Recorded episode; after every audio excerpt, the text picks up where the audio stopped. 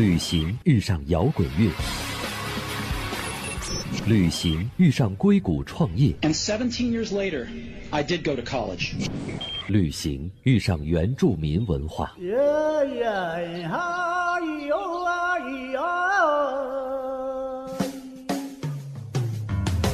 不谈情怀，只聊干货。一本旅行，各界大咖与你分享不为人知的目的地故事。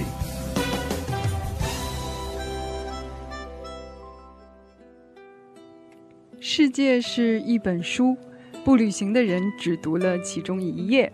各位一本旅行的小伙伴们，大家好，我是主持人珍妮。有一些人呢，他一直在路上踏足生命的禁区，试图用双脚感受大地的脉搏；有的人呢，则扬帆远航，从海上来，又回到海上去。各位小伙伴们，大家好！青春擂台赛对抗不一样的第二弹，凌波微步对抗水上漂。如约而至了。那本期呢，将继续由防尘不进水、拍照无暗夜、上得了刀山、下得了火海的三星盖乐世 S7 手机冠名赞助。江湖对决这一次是不一样的，上一次呢是九零后的萌妹子，这一次呢则是一些真正的铮铮铁骨的汉子们，他们一直在路上。这是一个属于男人的江湖，他凌波微步。用双脚丈量生命的禁区，他呢则挑战不可能九百多个昼夜，随风漂泊，环行全世界。最终呢，他们将在荔枝 FM 一本旅行的节目里一拼高下，为您娓娓道来他们江湖的峥嵘岁月。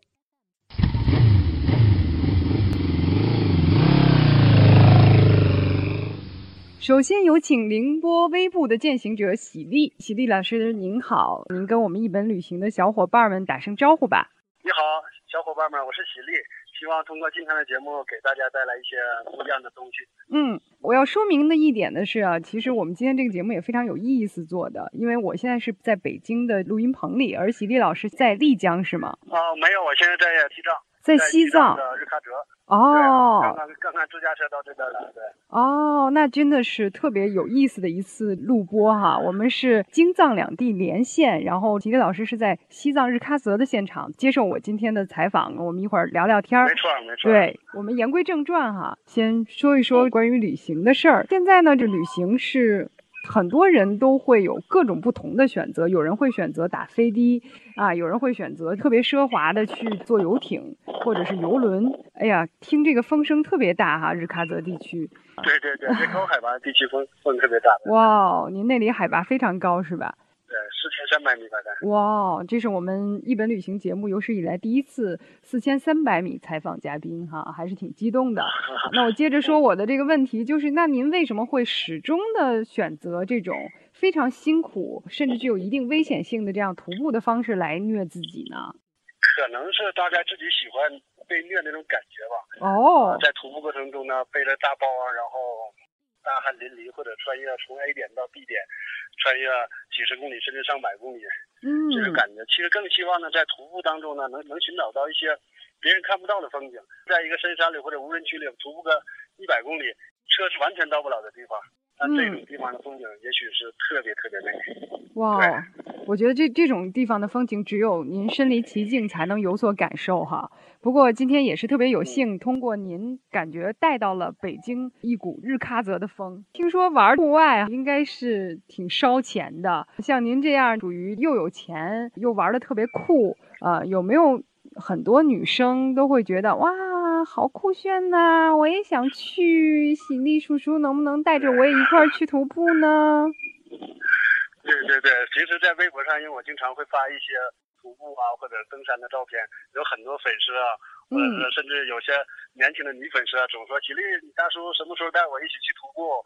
我每天都回复都回复不过来的。哈哈哈！记得您在您的微博里边就说，您是一个没有摔过跤的人，跌倒了往往爬不起来。这句话什么意思？您那么多次的徒步当中，真的没摔过跤吗？哎，这还是别说了，说了肯定会掉粉儿。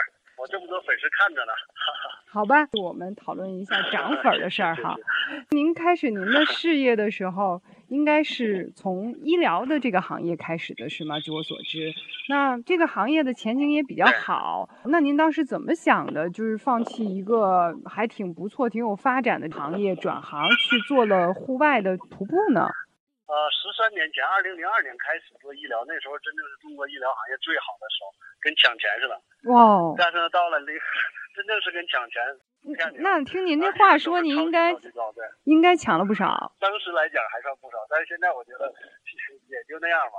嗯。但是之后呢，就开始接触到户外，接触到户外之后啊，真正是一发不可收拾。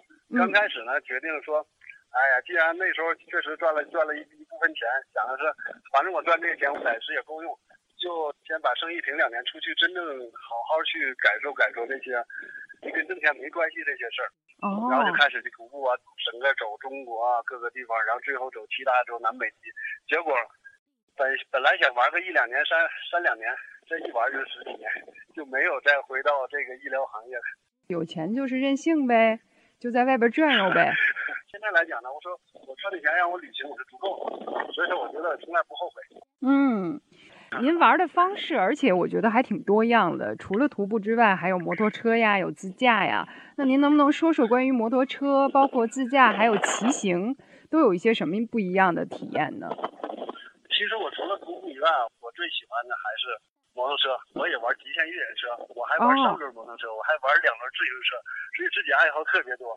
但是我最喜欢的还骑摩托车，嗯，就骑摩托车那种感觉啊，在风里那种感觉啊，但不是肯定不是在春风里啊，我说的那种在寒风烈烈的，或者在什么川藏线呢，在顶察察这种阿里地区啊，这种无人区里骑摩托车这种感觉是超级超级爽。可能人当在无人区啊，或者在这种特别热的地方骑车的时候，那种人车合一那种感觉，可能说了。广大听众可能也不懂，或者你可能也也不玩摩托车，会找不到这种。但是但是我会觉得很酷，就是大叔骑摩托车会很酷。朋友或者谁要骑摩托车，我要带你远行一次，我你一定要跟他去一次，让真正感受一下骑摩托车。和徒步或者自驾车那种不一样的感觉，那是必须的。下次有机会一定跟您策划一个您带队的摩托车之旅，特别飒。嗯，不过我觉得想想您还是挺拼的哈，所以再次证明您还是一个挺自虐的人。在徒步当中或者是骑摩托的时候，有没有这种迷失方向的时候？比如说您行走到了无人区的时候，会不会走着走着就哎呦，怎么这个地方这种感觉呀，找不着北了？遇到这种状况一一般您会怎么？解决什么时候呢？我们做一次长途的旅行或者长途的探险，绝对会把功课做得特别好。包括我们 GPS 啊，包括我们长时间待机的手机，包括一切一切一切，我们肯定准备的特别好。您的经验肯定是丰富吧？其实对于年轻人来讲啊，也没必要有那么多经验，只要你有了手机。因为我自己本身也都是路痴，自从有了手机，有了地图，有了 GPS，找到目的地的几率真的是高多了。而且基本上现在来讲，九零后啊、零零后啊这些宝宝们，他们也都是手机党，整天抱着手机不撒手。您身为一个经验比较丰富的老司机哈，呃，您会给现在的这些年轻人什么样的建议呢？其实我也是平时也是抱着手机不插手了，特别是如长时间徒步啊，或者在在无人区啊这种的时候，因为我自己是用 S 七啊，我建议大家也用这种长时间待机这种机器。另外呢，你在沙漠里边，很多时候你要拍一些东西，拍一些照片或者拍一些视频，用一些相机啊，或者用一些单反啊。你根本不敢拿出来，风叉一刮过来之后，嗯，马上进到镜头里啊，或者是进进到这个按键里，马上用都用不了。所以说，我觉得用手机啊，尤其是喜欢玩户外的人用手机，或者是经常喜欢徒步的人用手机啊，一定要用防尘好了，或者待机时间长了。嗯，对，就这样。您说的特别有道理，而且我们也都明白，然并卵，广大听众朋友们肯定是不知道怎么选择呀。对，我最近啊，就是开始用 S 七。因为感觉确实不一样。玩户外的人都知道有一种材料叫 Gore-Tex，就是英文英文叫这样式，我们讲的是格尔，它是一个超级牛的面料，是防水面料。但是这个 S 七呢，现在用的是这种面料。这种面料在我们户外里边，只有最顶级的服装，比如说始祖鸟啊、北面呢，或者是什么猛犸象啊，最顶级的这种户外的衣服才用这种材料。哇，这个 S 七真的是能上刀山下火海！而且呢，感觉怎么这个用过的人都觉得好呢？怎么那么像广告啊？他们是不是找过您？您可以悄悄的在私底下告诉我，没关系，我保证不告诉外人。哎，代言呢都需要露脸，像我们这种玩户外的人，整天在外边风吹日晒的，晒的黑的已经不行了，跟黄渤似的，基本不上相，没人找我们。您说的蛮有画面感的啊！如果我们之后有机会的话，您可以把您跟黄渤似的日喀则的这个现场的照片给我们发过来，我们可以在一本旅行的微信公众号上给小伙伴们展示一下，也让我们的金主看看哈，到底合不合格。您真的是太诚实了，人家黄渤也算是影帝级别的，您怕什么呢？也是看在我自费用来 S 七的份上，其实收了我，我真心不贵。哎呀，您贵不贵我们就不知道了，我们也不在现场。有很多东西啊，就像比如说我玩摩托车啊，有哪个配件特别好啊，或者什么，我都会跟大家分享。毕竟虽然自己不是什么明星，但是还有一百多粉丝在呢。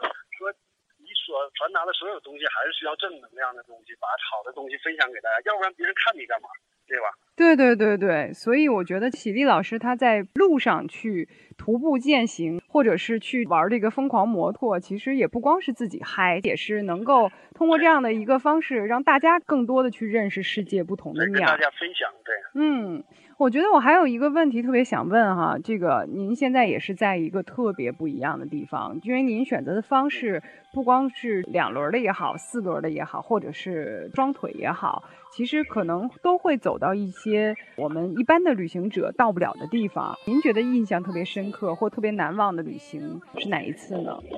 如果是拍摄别人拍不到的东西，那肯定我去南极。我年前我去南极，在南极拍了一个月，在南极可以拍摄很多别人拍不到的地方。我说南极特别值得去，但是毕竟南极呢还是那种相对土豪级线路吧，我觉得也不是每个人都能去得了的。嗯但人大家普通老百姓，我觉得能来的，我觉得说还是西藏啊，因为我我虽然不是藏族人，但我在西藏生活了十年。为什么哦，生活十年呢？是我放弃了其他事儿之后，我就来来西藏开始拍片子，因为我比较喜欢摄影，最后在这儿就长长时间在这儿生活了，所以我觉得说西藏啊这种地方一定建议朋友们多来，或者是提前来，再过个十年二十年你不来，我可能说也和那些九寨沟啊、和丽江可能一样。哦像现在呢，西藏的民风还是特别好，所以说我觉得西藏呢特别值得来，嗯希，望朋友们有机会都来西藏来看一看。您作为一个老西藏，有没有特别推荐给我们这个一本旅行小伙伴们的这些，比如说不一样的东西？因为我们有一个环节叫做一本宝典，就是由我们的嘉宾推荐给小伙伴们他们特别熟悉的目的地。我作为一个所谓的徒徒步达人，我就给大家推推荐一条徒步线路啊。嗯西藏的徒步线路呢，最最好的，而且是在驴友当中呢，心目中位置最高的是墨脱。哦，对，听说过。虽然前两年前它已对它已经通了公路，但是它的风景依然是最美的。所以建议，如果说喜欢徒步的小伙伴，建议来西藏一定要徒步一次墨脱。嗯对，它被称为中国的十大徒步线路之首，它依然是没有改变。墨脱虽然通车，但里边任何东西都没有改变，还是一天有四季，还是那种十里不通天，超级超级美。所以说，建议小伙伴们喜欢徒步的一定来一次墨脱。哇，好神奇啊！那如果徒步的话，没有什么徒步经验，您能不能简单的跟大家说一下徒步我们需要注意什么？我个人觉得啊，可能不一定说它特别科学啊。嗯我徒步呢，首先有一个健康身体，在徒步之前呢，多查一些攻略，就说毕竟是要走多少天呢，或者是怎样把自己的身体锻炼好。另外呢，在高原徒步呢，肯定是要提前三天四天来高原适应，只要适应了高海拔，正常的徒步，我觉得都没问题。我推荐给小伙伴所要这些徒步呢，肯定是业余级的，或者是平时休闲级的徒步。嗯所以说，我觉得身体最重要，然后多查查攻略，然后呢，如果在高原徒步呢，提前几天来适应，这绝对没问题。听您说的，我真的是马上恨不得就想奔西藏了，感觉真的是不一样。而且我觉得您真的完全不像在高原给我们给我们直播哈，这个感觉您的肺活量特别够。对对对，我们在西藏生活时间长了啊，突然回到内地，马上还有些醉氧，觉得有点头晕，但一到高原呢，就感觉精神抖擞，特别特别好。我想趁这个便利啊，因为您正好现在就在日喀则，您能不能给我们的小伙伴们现场形容一下您所在的这个地方的面貌，它的风土人情？对，我现在正在扎什伦布寺的大门的正门口。扎什伦布寺呢，是我们西藏特别重要的一个寺庙，也是我们班禅的驻地。一般通常来西藏旅行的人呢，日喀则也是必到的地方。日喀则呢和林芝不同的地方呢是，这个地带呢它依然保持着特别特别多、特别纯的这种藏族的风格，不像林芝啊游客特别多。林芝现在相对的是低海拔，然后它会。有很多人去比较便利，它在川藏线上，所以说人比较多。但日喀则呢，不是特别多啊，但是它这边的人的风土人情啊，还真正是那种，我觉得特别特别纯正的。所以说，我也推荐朋友们，如果来西藏，一定来趟日喀则。就像韩红歌里边唱的说，我的家乡在日喀则，就跟歌声那里的真实描述是一样的，依然就是。嗯，而且感觉您这个现在是伫立在风中，是吧？您那边风特别大。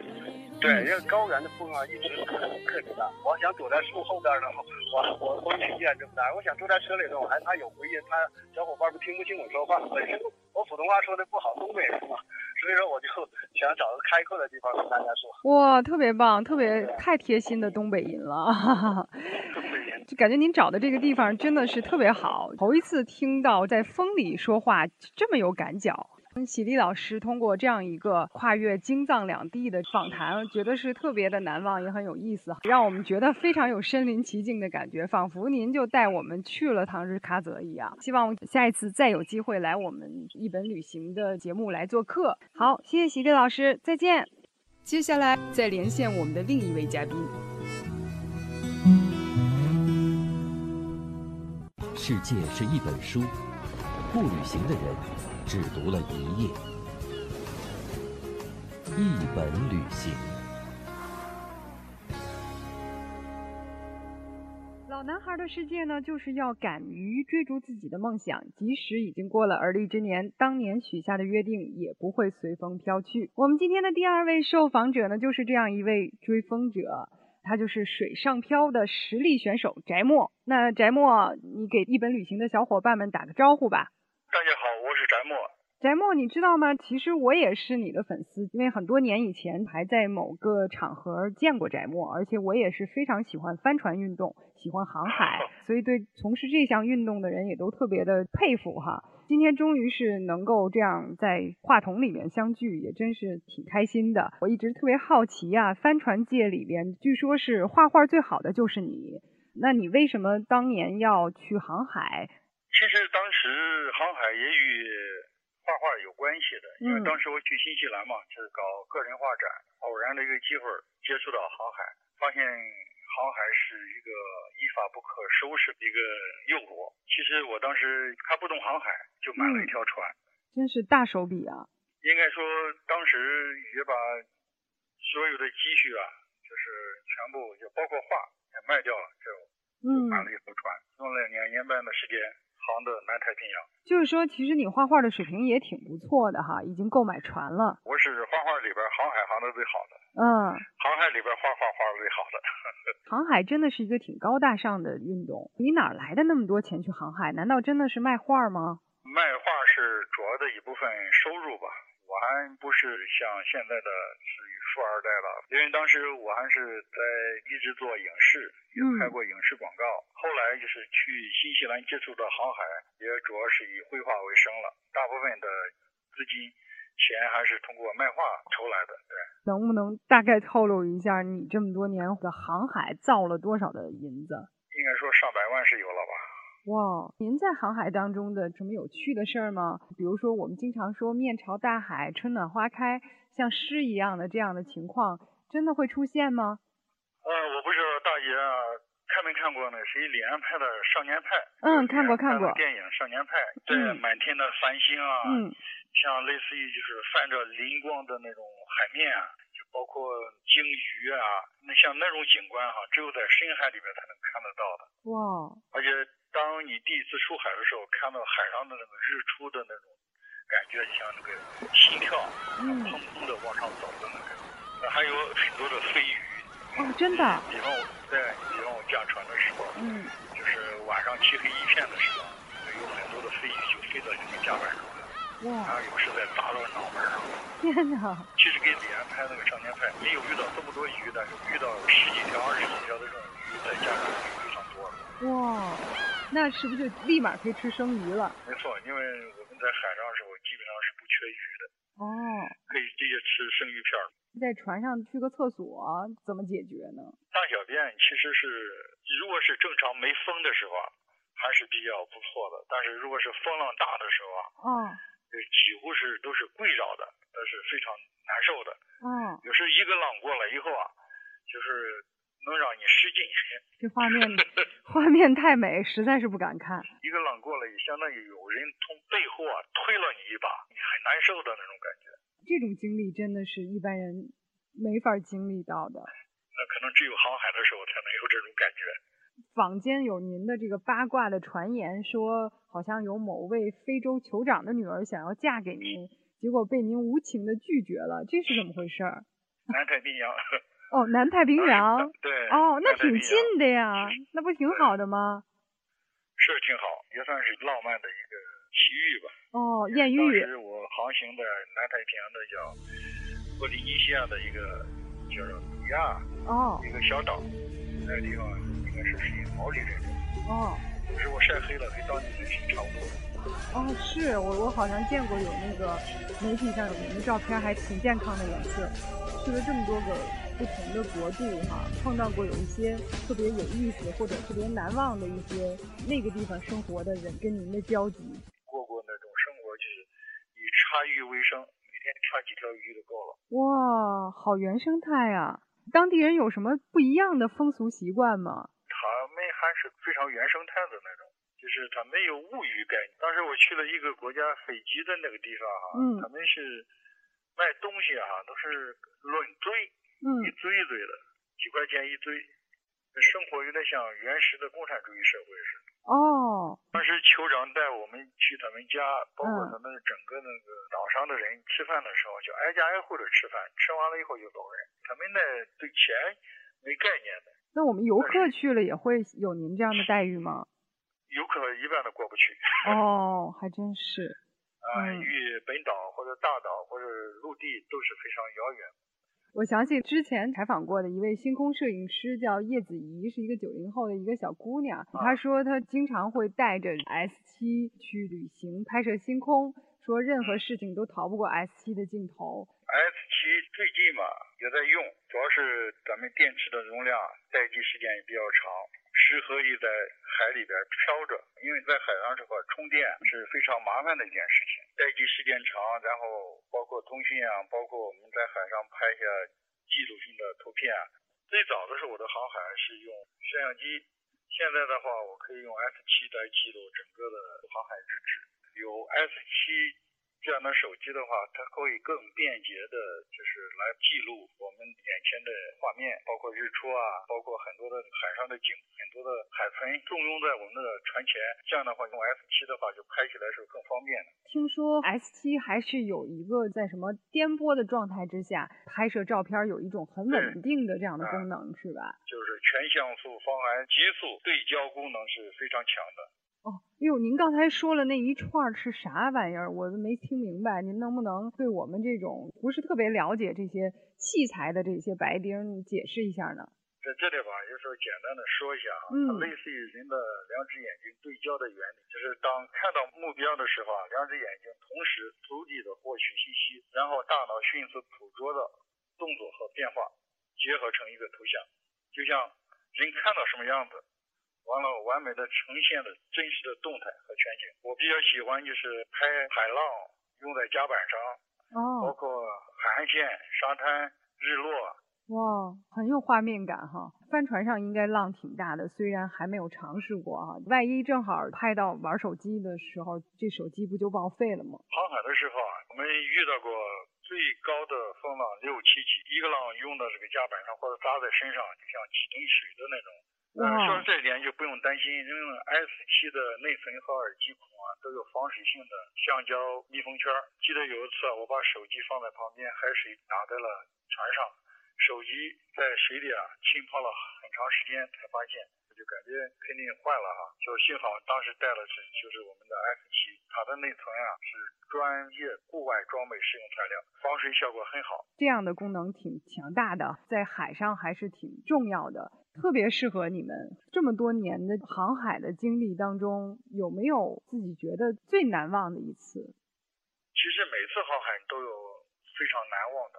我所走的海域啊，其实都有很多的未知。有一次是本来是从雅加达横穿印度洋，穿过呃印度洋，然后到好望角，嗯，结果在航海的航到印度洋的中间，实际上就是现在马航失踪的地方。哇！结果我那个舵啊，那个螺丝给断掉了，就是我被迫闯到美军基地，哦，然后被美军关了一天一夜。天哪，您还有这经历呢？对。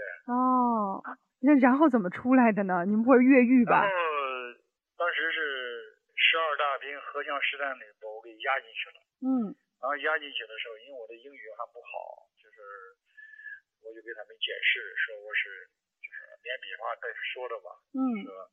结果去了以后，就把我关在一个房间，这一个房间就是一个小便池，一张床。哦。我就让我想到我看到美国的大片里边那种场景。对啊。啊，到了晚上的时候，他一个长官来就开始审问我，然后说我会不会英语，我说不会。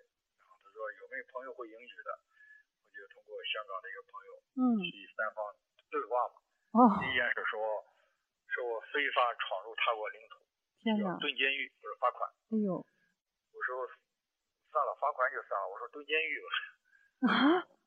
啊，我说蹲监狱的话，可以在地方休息。罚款和蹲监狱之间，您选择的竟然是蹲监狱，那您后来蹲了吗？啊，就在一待了一天。嗯。第二天以后，他们把我那个船给我修好，然后第二天必须让我第二天离开。这真是一个还挺惊险的经历，非常感谢翟墨先生能够在百忙之中来我们一本旅行和小伙伴们聊聊天儿。谢谢翟墨先生，再见。今天呢不算是真正的江湖比拼，应该说是两位大咖，而且是非常有魅力的大叔，为我们展现了他们超级精彩、无与伦比的。非凡人生。如果各位小伙伴们你们收听的还不过瘾的话呢，你们可以一会儿出门左拐，去三星盖的士的新浪微博，再去了解他们背后更多有趣的故事。也非常感谢一本旅行的小伙伴们跟我们一直在旅程当中分享各种有意思的、难忘的事情。那希望下次有机会我们再次踏上旅程。我是主持人珍妮，谢谢，拜拜。朝光逝去无影踪。